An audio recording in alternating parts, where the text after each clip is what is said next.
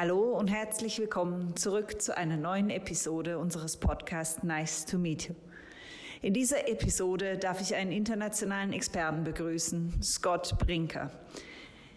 Er beobachtet seit über zehn Jahren die Entwicklung in der Martech-Systemlandschaft, ist Chefredakteur des Online-Blogs Chief Martech.com und Gründer oder Erfinder der Marketing-Technologie Landscapes. Scott Brinker wird in dieser Episode mit uns seine Insights über die Entwicklung der Martech-Landschaft und Technologien teilen. Und ich wünsche euch allen ganz viel Freude beim Reinhören. Noch ein Hinweis, dieser Podcast, diese Episode ist auf Englisch.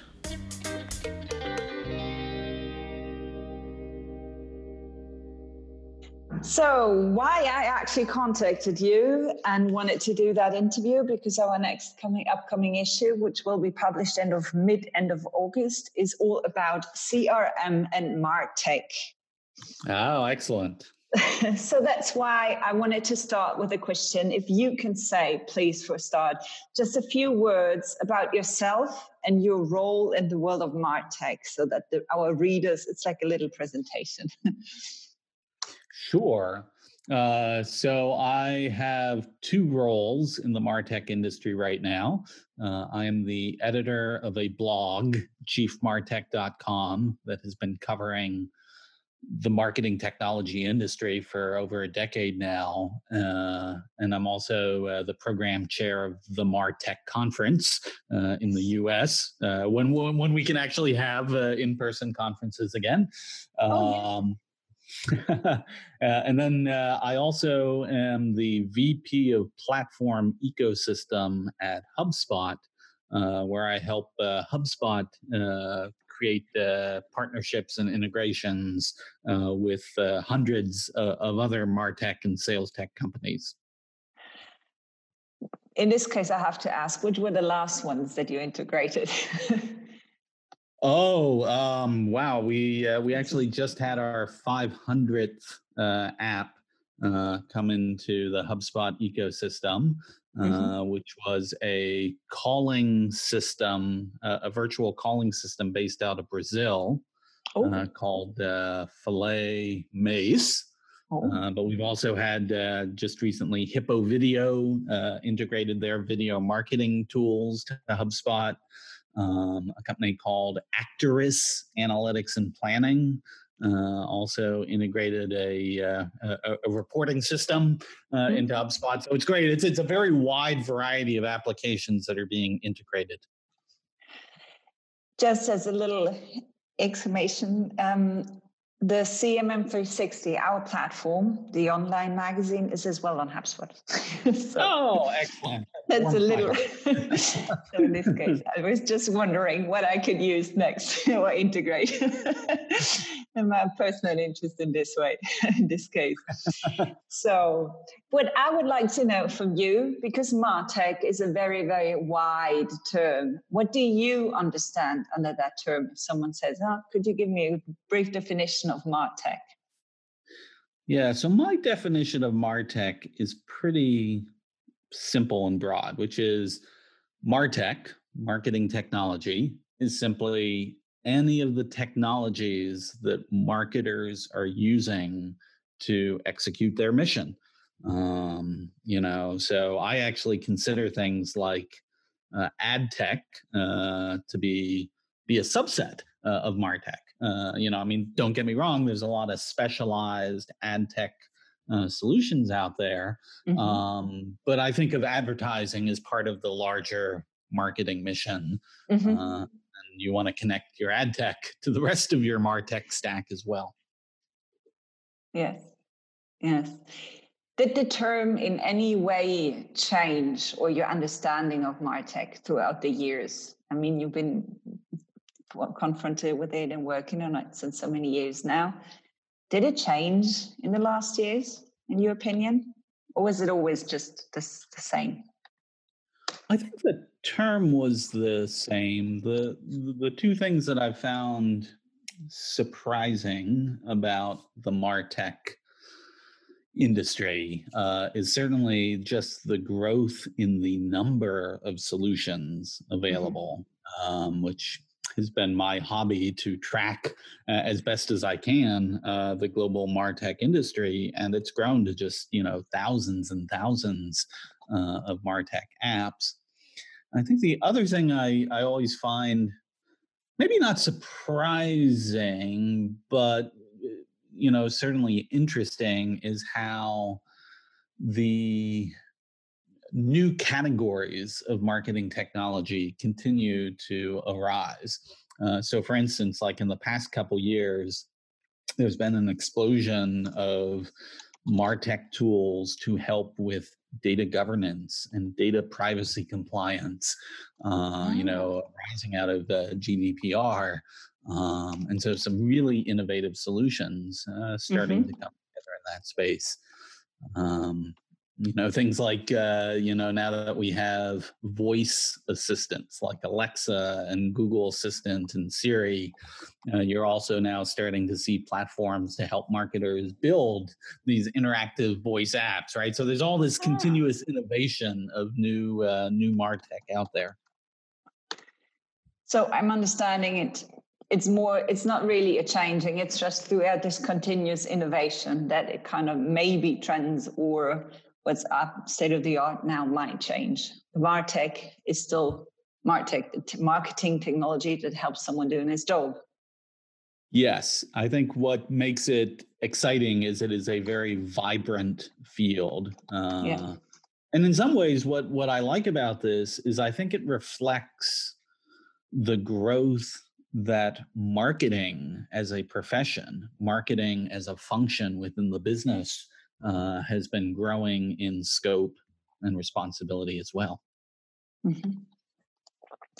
If possible, I would like to talk about this later, but now I wanted to come back to the marketing technology landscapes that you just mentioned. You've been creating them and updating over the years, and you just said it has been literally like an explosion of companies that are now listed on those landscapes what can you understand or read out of that? What what does that implicate about the way brands interact with their customers or potential customers?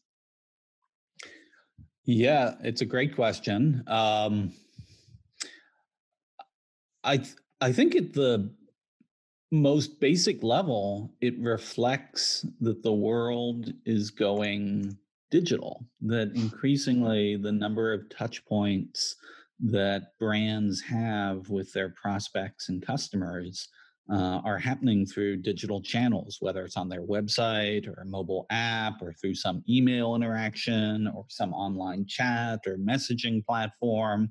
Uh, and even when you know we interact with customers on a call center or we mm-hmm. interact with them in a store you know those interactions are connecting back to things like loyalty programs and our mm-hmm. customer relationship management platform um, and so yeah this the, this whole people talk about digital transformation uh, i would argue that marketing was really one of the first professions uh, to really significantly undergo digital transformation in how they work and how they engage with their audience. So you do you're saying that actually the nature of how companies interact with the customers is now as well driven and got changed with mar- for marketing and in this case IT, I say, or technologies. Yes, it, it's a basically. Um, I look at it this way: so marketers chase consumers. Marketers yeah. chase customers. Like whatever the customer wants, whatever the consumer wants, wherever they're going, marketers go after them where they mm-hmm. live. Similarly, Martech, these uh, marketing technology products, they chase marketers. They're like, okay, well, what are the marketers trying to accomplish? What are they trying to improve? How are they trying to grow? You know, and so it's a bit of this reactive chain where just as consumers and customers in B2B change the way they want to do business, the way they want to find products, the way they inter- want to interact with brands, mm-hmm. then marketers and Martech are really just following those trends. Mm-hmm. Mm-hmm. Could it? Could you? That's now hypothetical. Like on the other side, say as well. is it maybe as well the way customers want to interact with brands or perceive brands that that had an influence let's say from the other side not just the, the companies and the technology opportunities i mean the opportunities that were given through technologies but did it in any way come as well from the direction of the customer Yes, I think that's what I was trying to say with that ah. last answer is that, you know, it's really the customers who are driving this change. Um, there's a there's a phrase that people sometimes say that the last best experience a customer has anywhere becomes like the new expectation for experiences they want everywhere mm-hmm. you know and so when customers interact with these very um, advanced and uh, um, very uh, elegant, you know, digital uh, solutions from like major companies like you know Google and Amazon and um, you know Facebook. It's like they all of a sudden they're like, oh wow, that's possible. Why can't I get this experience that I got from Amazon? Why can't I get it, you know, from any other company that I mm-hmm. deal with online? Uh, so the, it keeps raising the bar. That's true, though. So now companies are trying to actually achieve the expectations. Yes, to keep and it, keep, it's keep challenging, right? I mean, things are changing very quickly, um, and I think this is why so many marketers feel uh, that they're under constant pressure to just continually learn and adapt. Um, you know, the world is changing very quickly around us. Yes, indeed. Yes, yes. So I'm asking on the other side, I mean, how does that influence the role of the customer relationship management for brands or for, for customer uh, companies? Yeah, I think customer relationship management is probably one of the most exciting roles you can have uh, in a company at this point. Um, mm-hmm. uh, right? Because you now have, first of all, it's clearly become such an important function know, for a business to succeed at this point. It is a pillar capability. Mm-hmm. Uh, so it's got a lot of attention. Mm-hmm. Um, you know, it's got a lot of opportunity to really demonstrate uh, performance and innovation.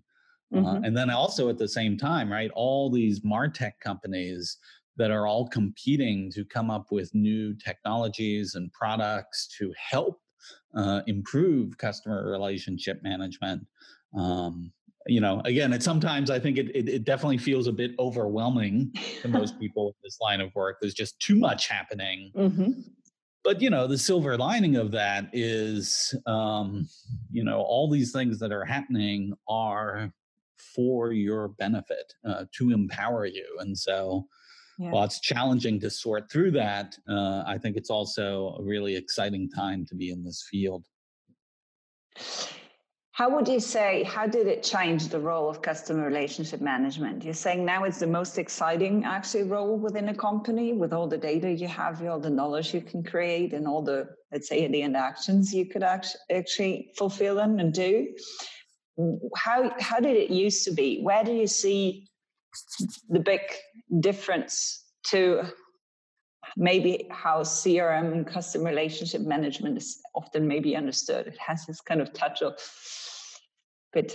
yeah, no, it's I so I my opinion is customer relationship management ironically used to be more of a back office function, right? It mm-hmm. was mostly just about, you know, the systems of keeping track of this data, you know, being able to report on it. Perhaps you were able to provide some support, uh, you know, to marketers or sales teams as they were doing particular campaigns. Um, but it was it was largely an administrative kind of role, mm-hmm. versus I think what we've seen happen here over the past five to ten years um, has been customer relationship management is now becoming embedded in so many of these touch points and so many of these new channels these digital channels that we have with customers um, that it's becoming much more of a, a, a front office uh, mission right uh, like you actually do get to implement capabilities that change the experience that customers have and you get to be able to uh, see the results uh, of being able to add these new capabilities and to run mm-hmm. new experiments um, you know so i think it's become a much uh, the, the, the role of customer relationship management has become significantly elevated uh, mm-hmm. in its influence over what the business actually does mm-hmm. what do you do you see sometimes the gaps of companies where they stand or where do you see the biggest challenge for them in actually reading or implementing the customer relationship, the data, customer data, or then as well the the customer relationship management in a way that it's for the company loyalty program, for example, what you mentioned before. Do you see there sometimes gaps or challenges still nowadays for companies? Oh, abs- absolutely. Um, and so it's interesting. I think sometimes people think the gap is primarily a technology gap. Uh, that oh well we don't have the right systems in place or you know we're going to have to buy this new software or we have to integrate these different uh, applications and don't get me wrong that is a challenge but i don't see that as the primary barrier i mean the technology is there now this is you know this is becoming a relatively well defined set of commercial capabilities. I think the challenge is much more organizational. You know, mm-hmm. that what we realize is the different touch points we have with customers are spread across so many different departments and so many different teams mm-hmm. you know and even if you theoretically have the technology that can span the data and the decision points you know for those different teams getting them to agree on you know using the same tools and mapping to the same data and you know sharing the same sort of process and flow uh, that is incredibly challenging from just an organizational change perspective uh, mm-hmm. and so i mm-hmm. think that's usually what companies struggle with far more than just the technology so that's actually more the human side. We're kind of actually still linked and attached to what we used to, and change needs time to to sink in. yeah, well, it's it's that, and it's also, I mean, uh, the way a lot of companies grew, you know, was they would create these different teams to manage different channels or to mm-hmm. manage different uh, stages of the customer journey, right? Which is very natural. I mean, you know, this is it, it was a very natural way to scale Mm-hmm. But now we're coming to a point where, okay, now we've got all these different disparate pieces, you know, of the organization. How do we connect them together uh, to provide a more coherent customer uh, experience flow? yeah, that's that, it's it's it's it's a, it's a challenging uh, it, it's a it's a challenging hurdle to overcome. yes. Is there an advice you give to companies or you would give to them from your experience to say how to build and manage then this customer relationship with all those technologies, with all those overwhelming digital times, I'm saying?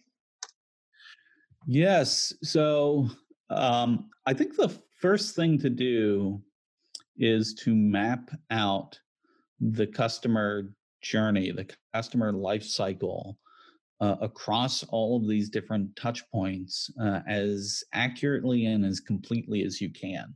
Uh, mm-hmm. Because I think what you'll discover is wow, okay, you know, there might be 200 different touch points you know that we have with customers at different stages of our experience with them um, you know and which teams are you know responsible for which of those touch points yeah. and what systems do those teams rely on to be able to serve those customers at that touch point you know and i think once you get that mapped out uh, which is which is uh, no small feat uh, you know but once you get that mapped out now you're in a position to start to look at a more systematic approach of okay what sort of uh, marketing technology infrastructure can i use to connect those dots to make sure mm-hmm. that the customer relationship management systems we're using uh, are properly being fed the data from those different touch points uh, and also it's making the you know the data and the services available to those touch points so that they're able to leverage that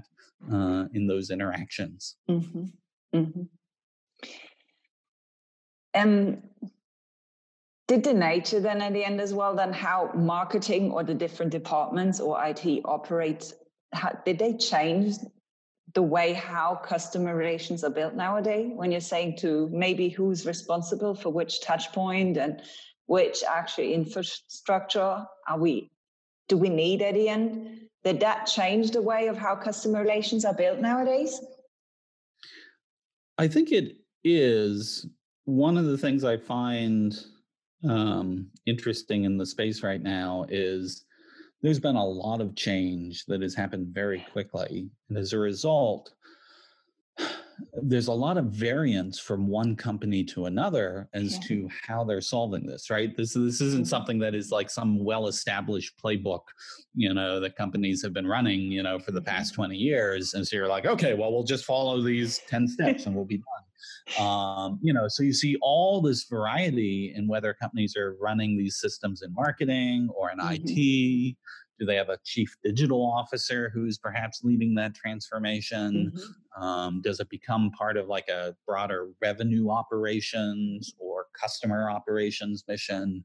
Um, and and to be honest, I think that's okay. Like I don't the fact that different companies are tackling this problem in different ways. I don't think is inherently a problem as long as, again, for your particular company, you are organizing it in a way where that change is going to be most effective. Mm-hmm. Um, you know, so if you have a really strong IT department, it might be best to lead this change through them. Uh, mm-hmm. You know, if you have a if you have a chief digital officer who is, you know, championing this, you know, new generation of uh, digital customer experience, they might be the right person to lead that. Um, I think uh, I, I have seen all of those models work, and I've seen all of those models fail. So mm-hmm. uh, I don't think there's just one model at this point. Does it leave as well the the room for so many startups, let's say, and new ideas that businesses have, or business ideas on the market as well? Because as well, big or yeah, companies might fail with that change. Yes. So it's interesting that there are two sides to why we see all these startups. Um, the first is on the supply side, it is just so that there, there are no barriers to entry to creating a software business today, right? Like you can leverage the cloud infrastructure from Amazon and Google and Microsoft. Yeah. Um, you can leverage all these incredible open source libraries and APIs that are available, you know, for any service you can imagine. And you can work with developers from all around the world. Mm-hmm. Um, you know, creating an amazing piece of software right now is accessible to almost anyone, which is kind of historic. So this is one of the reasons you see so many, you know, such an explosion of software startups is anyone can start one. Mm-hmm. Um, but it also matches with the demand, you know, from marketers and from businesses that they still have so many challenges and problems and things that aren't working the way they would like them to, or they see some new opportunity opening up in a new digital channel, um, you know, and so they are hungry for software solutions mm-hmm. that will make their lives better, that will help them perform better, that will help them reach customers more effectively. Uh, and so that that combination of you know just uh, essentially unlimited supply uh, and tremendous demand uh, is one of the reasons the martech landscape uh, has grown exponentially. Mm-hmm. Mm-hmm. Yeah. But is that not as well creating this overwhelming kind of a bit, yeah, slowing down maybe as well? this digital transformation because I, I see here in Switzerland sometimes there's so many op- options, technologies. yes. At the end, you don't know where to go, which one to pick, so you don't do anything. yes, it, um, it, it is definitely two sides to the coin. Mm-hmm. Um, so on one hand, yeah, you have this incredible range of innovation you can harness. Uh, mm-hmm. And on the other side, yeah, it, it can be very difficult to work through these choices. Um, I think part of it comes down to two things. One is accepting that you aren't looking for the perfect solution. Um, like if, if you're trying to evaluate all of your options and find the absolute best perfect one for you, uh, odds are you are spending too much time you know on, on this that really there's a there's a concept in economics that they call satisficing you know which is basically finding a good enough solution a mm-hmm. solution mm-hmm. that basically does what it needs i need it to do and is effective at it um, and i think that's how you, you see a lot of companies that you know move forward with martech is it's a satisficing choice. They're not evaluating every single product in the market. You know, they're evaluating a handful of products, you know, that mm-hmm. through various channels they feel were either recommended to them or they're part of a platform mm-hmm. ecosystem that they use, um, you know, or they, um, uh, yeah, just you know, discovered them through working with an analyst or someone like that. You know, they they they they very quickly look at like just a handful of solutions, and out of those, they pick the one that's going to do the best job for them. Yeah. Uh, yeah. But uh, you have to be willing to let let go the fact that there's probably some other tool somewhere out there, you know, that might even do it better. But that doesn't matter because you know, an interesting thing about this is the technology is still a pretty small part of the equation of what makes a business successful. Um, you know, a lot of this comes down to how you're actually thinking about delivering a delightful customer experience, uh, how you're thinking of innovating your business, um, you know, how mm-hmm. you are building that relationship with the customer. And to be honest, if you're really good at that, you can be incredibly successful with relatively basic technology. Mm-hmm. And on the other hand, you can have companies that spend all this money on like some super state of the art AI driven personalization system. But if they're just not very good at understanding what matters to customers and how to deliver a delightful experience, then that technology doesn't really help them. So the technology is important, but it's not it's not the most important thing uh, yeah. in being successful with martech.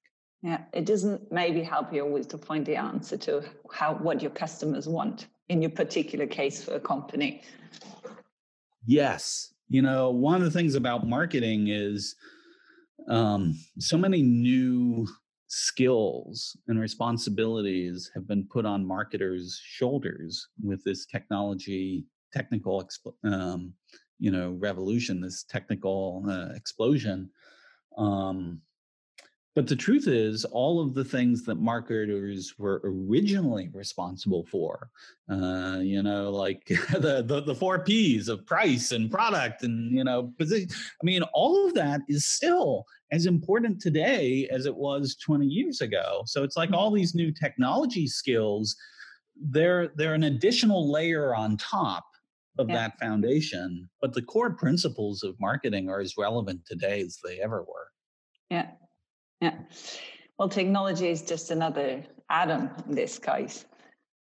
Which might be as well a bit of a the threatening part because I remember in I saw your TEDx talk from 2019 and there you mentioned the democratization of technology and with it of course of what people can create with software. Does this change somehow this this prevalent threat of it and automation and what ai poses? Or do you still think it might yeah take a while? Yeah. Because there's as well those two sides. It's a great question. Um and i think if i'm being honest we're we're still we're still learning um, mm-hmm. You know, these are some pretty new capabilities. Uh, this idea that with no code solutions, that any business user can create their own automations and their own software mm-hmm. um, is incredibly powerful. Um, but yeah, how is that going to change? The operations uh, of businesses we know it. Um, you know, how will the IT department manage that sort of capability? Mm-hmm. Um, you know, I think, I think at the end of the day, what really matters is the the speed of experimentation. Mm-hmm. You know, I mean, I think business is you know when, when you think about larger organizations um, you know we're used to from a systems perspective you know mm-hmm. thinking of those architectures and those capabilities in a very global and corporate way like okay well what are we going to implement that's going to you know support thousands of you know employees tens of thousands hundreds of thousands of customers um you know and so if you had an idea for something that could help a small segment of customers you know or a small team in the company. To be honest, it was kind of hard to get resources or excitement for that because you know that small little niche use case uh, or idea you had you know yes it may have been incredible for that small set of customers or that small team but because it wasn't going to be relevant to the rest of the customer base or relevant to the rest of the organization mm-hmm. it was very hard to get prioritization through a large IT organization to implement it but I think what's exciting about these no code tools and this democratization of uh, software creation, automation, is um, all of a sudden now these microcosms of oh there's this particular segment of customer that this particular team is working with in this particular country on this particular product line and they have an idea they can actually go ahead and implement that idea and they can try it and if it works you know they can have success with it and the fact that that idea doesn't have to scale to the rest of the organization or the rest of the worldwide customer base um, I, th- I, think you see it, it, it's it's opening up the door to a lot new creativity and experimentation mm-hmm. um, so i'm excited to see where it goes yeah Yeah, me too. In this case, it leaves uh, more the freedom to the trial and error sometimes as well for the smaller customer needs, maybe. Yeah. And in which way does AI play a role in all these developments and how commu- companies are communicating or interacting? Yeah. Uh, again, another topic that I think we're still learning uh, how this is going to work.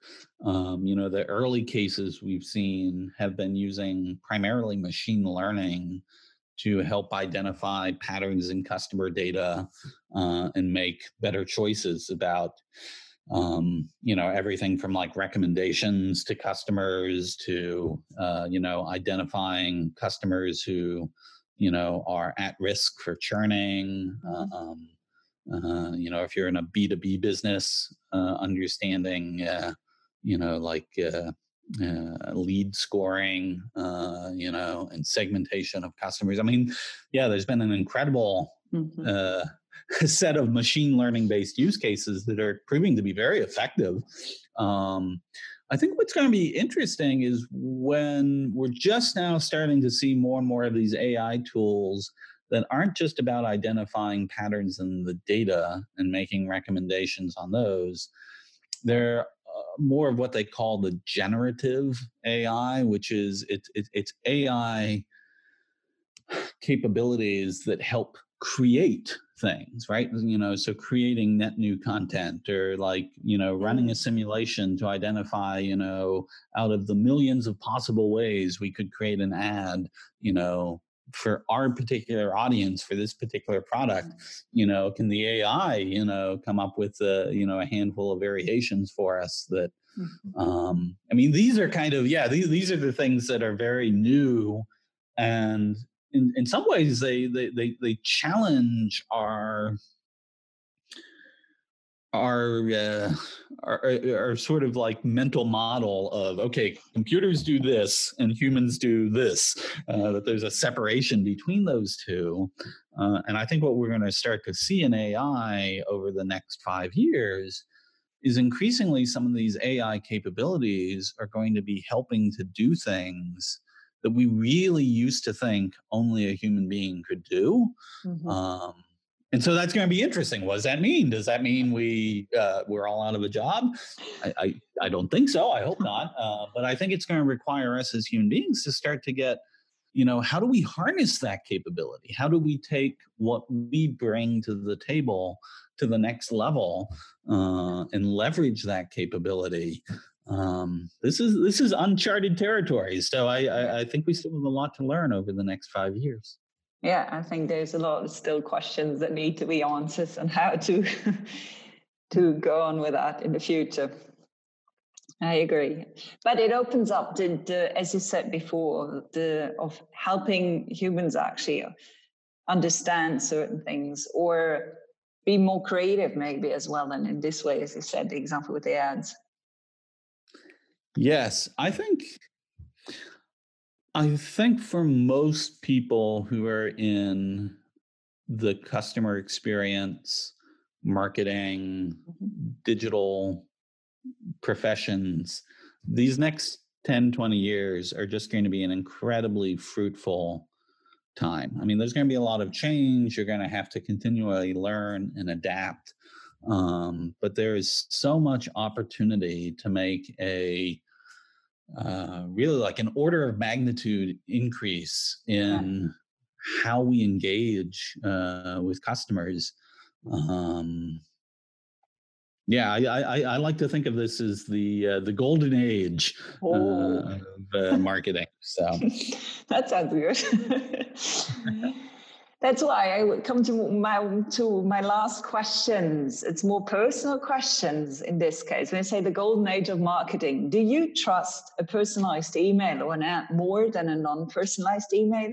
Even though you know everything behind it and the mechanism and the, the infrastructure and the IT and the data, and maybe the AI.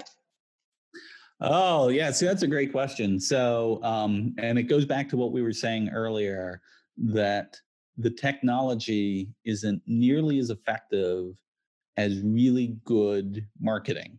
So for mm-hmm. me, it's not, you know, most of the emails I get, it doesn't matter to me if it's personalized or not personalized. It doesn't matter to me, you know, like if an algorithm had tried to decide the optimal time to deliver it to me and which offer it was going to make me. You know, what matters to me is when I read an email, like, is what is is what it's saying of interest to me like oh wow that's yes that is relevant to me. Yes i like that um, you know or i you know read about a product or you know i get an offer that i'm like that sounds fantastic. I'd love that you know most of the emails i get whether they were written by a human being who you know you still have salespeople sending these you know called outreach emails mm-hmm. you know and most of them are so boring and just so transparent in having no real connection um, you know to you as another human being uh, they're very mechanical in nature even if a human being was typing them you know i find those kinds of emails just so ineffective at this mm-hmm. point versus you know again whether it's a machine or a human like someone who finds a way to craft a really great email those things still still make it through. So um, yeah, I, I, guess I would say I trust good emails, uh, whether they're machine or human. If it's good, I trust it. Yes. but I find it really interesting because if I'm coming back to the customer relationship management, what you said before, in this case, I can I, I hear you and I you're saying that it doesn't matter if it's actually coming from AI technology or if it's a human if it's not relevant, if it doesn't building that that connection, that actually human connection that you're personally interested in, that it's relevant for you, and you don't feel or read through the lines that connection, you're losing your customer maybe anyway. So whether it is a human being who did write it or a machine. Yep. I think focus on really great email. What is for you now, after all those years and what's coming, still the most exciting and inspir- inspiring about Martech? Or in within Martech? I should ask more precisely within Martech field. Yeah, I think I think it's a variation of that golden age of marketing. Is mm-hmm. I genuinely believe marketers. Okay, so first of all, the nature of business is changing globally now, faster than it has, frankly, at any time in human history. Mm-hmm. Um, you know, this digital revolution is, I mean, it's incredible when you think about it that you can be anywhere in the world on a little, you know, glowing device in your hand and essentially do business with like any other company, you know, consumer B2B anywhere else in the world. You know, I mean, it's like, it is amazing. Um, and all this has happened really, really quickly. Um, and so for to be in marketing today, you're in a position where you're at this, you know, at the forefront uh, of this incredible business transformation, you at the same time have all these technologies, all this innovation that is happening to try and enable and empower your mission. Mm-hmm. And there's no existing playbook for this, right? Now we said this before that, you know, this is one of the things that makes this challenging, that makes it hard, that makes it stressful, that is why marketers feel so much pressure is because there isn't an existing playbook to this. You have to you kind of have to figure it out. Um, but the the other side of that is you are the ones creating the playbook. I mean, mm-hmm. we are going to be the generation of marketers, you know, that define, you know, what the next generation of marketing looks like, possibly for the rest of the 21st century. And so to have that opportunity to make a contribution and to pioneer you mm-hmm. know a new era in your profession mm-hmm. i mean those opportunities don't come around very often and so i think as, as challenging as this is i think we're all very lucky uh, to be working in this field right now that's actually just the perfect sentence that you said at the final line to close this interview i mean that's really it gives hope and it's really with all the challenges yes so right what you said with all the challenges that come and we were facing it's actually really we're creating new and so many opportunities which just makes us actually really lucky. There, there, there is definitely a, a silver lining to all of this yes. Perfect. Thank you so much scott. In this case i think i don't have any further questions and thank you so much that you took your time to answer and to do this interview with me yeah, thank you so much for doing the interview.